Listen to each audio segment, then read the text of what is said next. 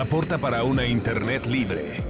Escuchas Bones Internet Podcast de Hackathon Panamá 2019. LACNIC 32. LACNOC 2019. Bienvenidos a una nueva, un nuevo episodio de, de, Bones Internet Podcast, que es el podcast de los huesos de Internet, donde estamos con todos los, los champions eh, que estuvieron trabajando en, el reto, en los retos de Hackathon. Está, está también Gerardo Pías con nosotros, que estuvo trabajando en el proyecto de Carlos, en el, dentro del reto de Carlos. Y, bueno, vamos a hacer un repasito general de, todas las anécdotas, las cosas divertidas o no, de los momentos de Hackathon. ¿Quieres empezar tú, Gerardo, que no habías tenido la oportunidad de participar? Bueno, nada, en realidad eh, destacar que la, experiencia estuvo excelente, eh, por lo menos yo que no, no, había participado en ningún Hackathon hasta ahora y, y, y tampoco había participado del evento, me parece que fue una experiencia súper enriquecedora, conocer gente que tiene otras visiones diferentes, de repente yo vengo del palo del software, había gente de, de otros lugares y con otras visiones sobre mi proyecto y que se coparon con la idea propuesta y, y recibir aportes desde, otro punto de vista fue súper enriquecedor eso y, y, que la gente entendiera primero también al, comunicar cómo, cómo nos está, qué se está haciendo en, el proyecto y que la gente te entienda y te pueda dar una mano, está súper bueno. Y bueno, Carlos que me, me acogió dentro del, del, grupo y, este, y me ayudó. Menos mal que no se puede. Justo elegí nada. la palabra equivocada.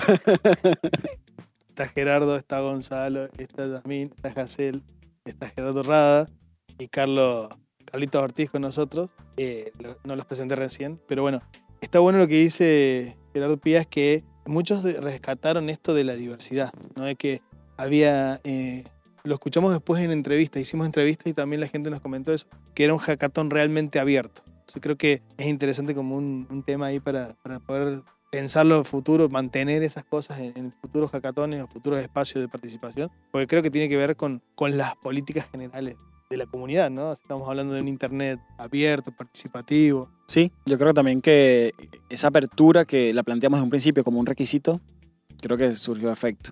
También me parece que, que la forma como planteamos los proyectos eh, capturó al público que estaba en el hackathon. Sé, cuando Gonzalo mostró las gráficas de participación, a mí me llamó la atención que hubo más o menos la misma cantidad de personas durante todo el evento, que eso es un tema importante. Para mí, para mí, era un, para mí es un, un, síntoma de que las cosas que planteamos eran atractivas, de que la gente estaba pasando bien, de que estaban comprometidas con lo que estaban haciendo. Que es una cosa que tenemos que mantener en el futuro. No, yo quiero decir que ya me nací unas cuantas personas que los vi a los próximos hackathon, ya los voy a, los tengo detectados.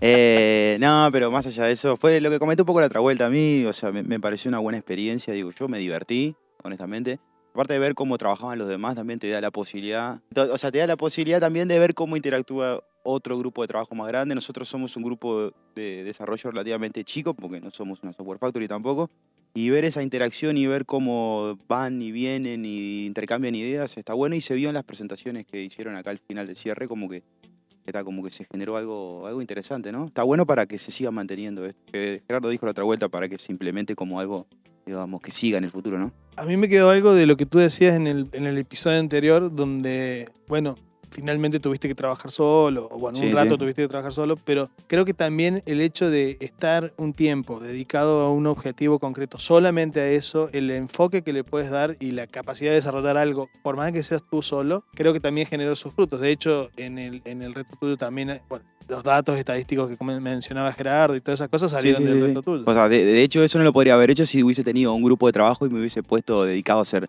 una cosa puntual. O sea, que tal, o sea, también un poco el trabajo del desarrollador a veces es un trabajo individual.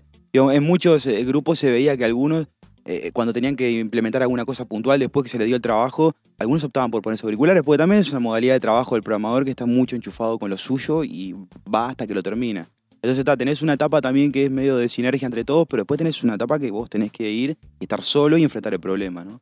Yo creo que el de, hablando del proyecto de Gonzalo, que lo, bueno, lo vamos a agarrar un poco para el chiste, pero en realidad Gracias. yo creo que, que, dio buenos resultados. O sea, yo creo que con más personas hubiéramos logrado más cosas. Pero en definitiva las, las cosas que se obtuvieron a partir de ese trabajo que hizo Gonzalo en este fin de semana, o en, estos, en este par de días, fue muy bueno. O sea, el, la heurística para hacer el sorteo fue una cosa que, que tuvimos que pensarlo, pensar porque, porque era importante que, que aquel que estuvo más, más tiempo comprometido con la actividad tuviera más oportunidades, este, armar esa forma de sortearlo. Eh, no sé, cuando dijimos que, los gafetes estaban escritos con FC, se levantaron todos corriendo a levantar los gafetes porque es una cosa que está buena y que amor queda como una, como una cosa que la CNIC puede implementar en el futuro. Fíjate que ahora, eh, no sé, en el social de esta noche va a haber un grupo de personas que tienen su información de contacto en el, en el, colgada en el pecho. Y si esas personas intercambian contacto por ahí, bueno, va a ser una, una cosa llamativa en el evento. Planta el, viejo uso de la tarjeta esa que estamos acostumbrados, ¿no? Que eso son de ese tipo de cosas que el día de mañana quedan, van a quedar en desuso y este tipo de tecnología las deja un poco más en evidencia, ¿no? Seguro. Entonces, bueno, ahí hay un par de, de cosas que, que, son logros propios de esta, de esta actividad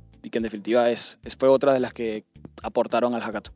Sí, la verdad que yo me voy bastante contento con, con, todo lo que, con los logros que tuvimos, no solo en mi proyecto, sino en todos los proyectos, incluyéndote, Gonzalo.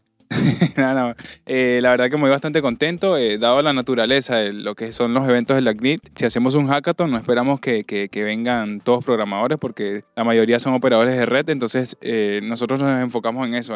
nosotros partimos de esa visión de que venía gente con diferentes capacidades y había que capitalizar esas habilidades en las tareas que, que dividimos. Entonces, la verdad que, que, me gustó todo, toda la interacción, todo a lo que llegamos y, bueno, la idea es seguir mejorando y en la próxima instancia, bueno, continuar con esto. Sí, bueno, en, en mi participación, yo que soy 90% programador, este, estuvo buenísimo que en, en, mi grupo de trabajo particular no había otro programador. Yo vengo trabajando hace mucho tiempo con, con el desarrollo de esta herramienta de monitoreo Ford que la pruebe gente que él posiblemente la vaya a usar en un futuro y que me dé feedback, pues eso fue fenomenal. O sea, este, tuve cierto sondeo de, qué cosas son más útiles para la herramienta y tal, y bueno, y también se colgaron a tratar de programar algo para ayudarme. Este, entonces en general estuvo buenísimo y vinieron los dos días. Yo pensé que iba a estar un rato con alguien y después no iban a venir más, ni iban a querer volver. Este, estuvo buenísimo que, que volvieran y se colgaran con, con el proyecto ese en particular. Bueno, y una de las cosas que a mí me, me sorprendió muchísimo fue ver presencia de mujeres en este hackathon. ¿Qué opinas, Jazz, respecto de la participación de las mujeres? Eh, como viste, sobre todo tu, tu equipo estuvo lleno de, de, ellas. ¿Cómo viste? ¿Cómo se desarrollaron?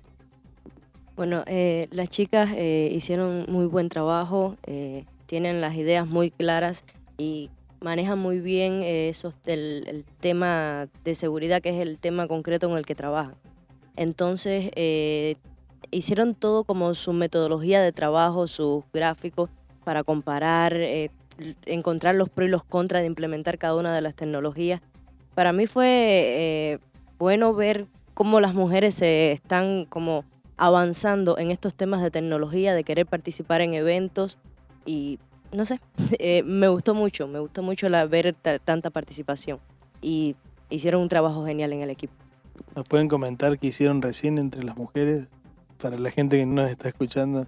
Pues bueno, nos juntamos las, las mujeres del hackathon y eh, participaban ellas dando su experiencia y bueno, fue todo positivo porque ellas ya tenían experiencia en otros y este, sin embargo, sin, eh, sumamente claramente les, les este, encantó. O sea que hicieron un podcast de mujeres. Así es. Se pueden escuchar, la gente que nos está escuchando ahora, pueden ir al, al perfil a buscar el podcast de las mujeres del Hackathon Panamá 2019. Así es.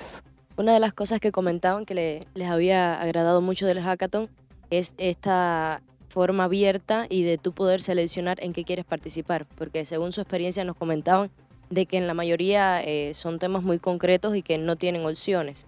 Entonces es una de las cosas que, como ya habíamos comentado las otras eh, muchas otras personas cuando entrevistaron, esto de, del hackathon abierto va muy bien. Para mí es una alegría muy grande participar y poder compartir los, los espacios, los momentos, las partes de estrés de tener que sacar algo rápido y las partes de, reírse y, de comunicar las cosas. Creo que el evento general de la es un evento muy importante a nivel global para, para que Internet siga siendo abierto y siga siendo seguro. Y creo que empezar a hacer que la gente que no es tan técnica entienda qué pasa acá adentro, cómo se desarrollan las cosas, que se puede participar. ¿no? Vamos a tratar de, de en estos días trabajar sobre la difusión de las listas de, participación y generar otros espacios para que la gente que nos está escuchando pues pueda participar y sumarse. El agradecimiento es enorme para cada uno de ustedes por vencer los miedos y animarse a No, no, bueno, y, yo también quería agradecerle a ustedes, a, Franco y a Azael, por todo el trabajo que hicieron durante estos días. La verdad que la preparación, la organización de, antemano, el hackathon y todo eh, cada, día con esmero y, aportando las mejores soluciones, la verdad que yo muy bastante contento y, alegre que ustedes participaran y esperamos que, mantenerlos en el futuro en estas actividades con nosotros. Eh, gracias, de verdad. Sí, yo también quería agradecerles mucho. Eh, me han torturado durante todo el hackathon, me han hecho hablar delante de todo el mundo, me han hecho grabar, pero muchas gracias porque gracias a todas estas cosas eh, pienso que el 35% de mi miedo escénico se ha ido. algo es algo. Ahora escúchate la grabación, porque esa es la otra parte también, ¿no? No, también, o sea, en realidad, bueno, agradecerle a ustedes y, ta, y, bueno, y nada, y recalcar que está. A mí mismo, a mi grupo estuvo fantástico. ¿Quién, fue? Tuve un 44, 44 votos, y, eh, o sea, 44 puntos. Y son solo míos, porque ustedes tenían 60, 70, pero estaban repartidos. Y no me llevé nada. Ah, acá, acá, como se dice en Uruguay, acá hay tongo. Acá hay tongo, hay tongo. No, no, bueno, la verdad, re contento y ojalá se repita en nuevas instancias y que podamos trabajar juntos nuevamente. Sí, bueno, la verdad, este, el trabajo que hicieron ustedes estuvo fenomenal. Yo llegué un poco en paracaídas ahí sobre, sobre el inicio y me incorporé rápidamente como pude, pero la verdad que el, equipo en general estuvo, estuvo buenísimo en la hackathon y este, creo que una experiencia espectacular que sin duda me gustaría repetir en el futuro. Así que muchas gracias a todos también. Bien, yo también, bueno, agradecer a, los que estamos acá en este, en este grupo cerrando el hackathon y bueno, básicamente esto se logra hacer porque somos profesionales en lo que hacemos, porque nos gusta lo que hacemos y porque lo hacemos con cariño. Lo que decía Franco de los, de los momentos de tensión, los momentos de apuro, se resolvieron, siempre hubo buen humor, siempre hubo disposición para hacer todas las cosas, así que en definitiva eso es lo que nos llevamos cada uno de nosotros y lo que se lleva la gente que participó en el hackathon, se lleva esa misma impresión de que estamos haciendo las cosas que nos gustan y, así salieron. Pues muchas gracias a todas y a todos, hablando con un lenguaje incluyente. Eh, bueno, en México es así, a todas y todos. En Argentina o Uruguay eso me, me cuesta, es como un poco no sé, no, no lo encuentro la lógica. Pero pues muchas gracias y nos vemos en alguna otra parte del mundo. Gracias. Gracias. Aporta para una Internet libre. Escuchas Bones Internet Podcast de Hackathon Panamá 2019. LACNIC 32. LACNOC 2019.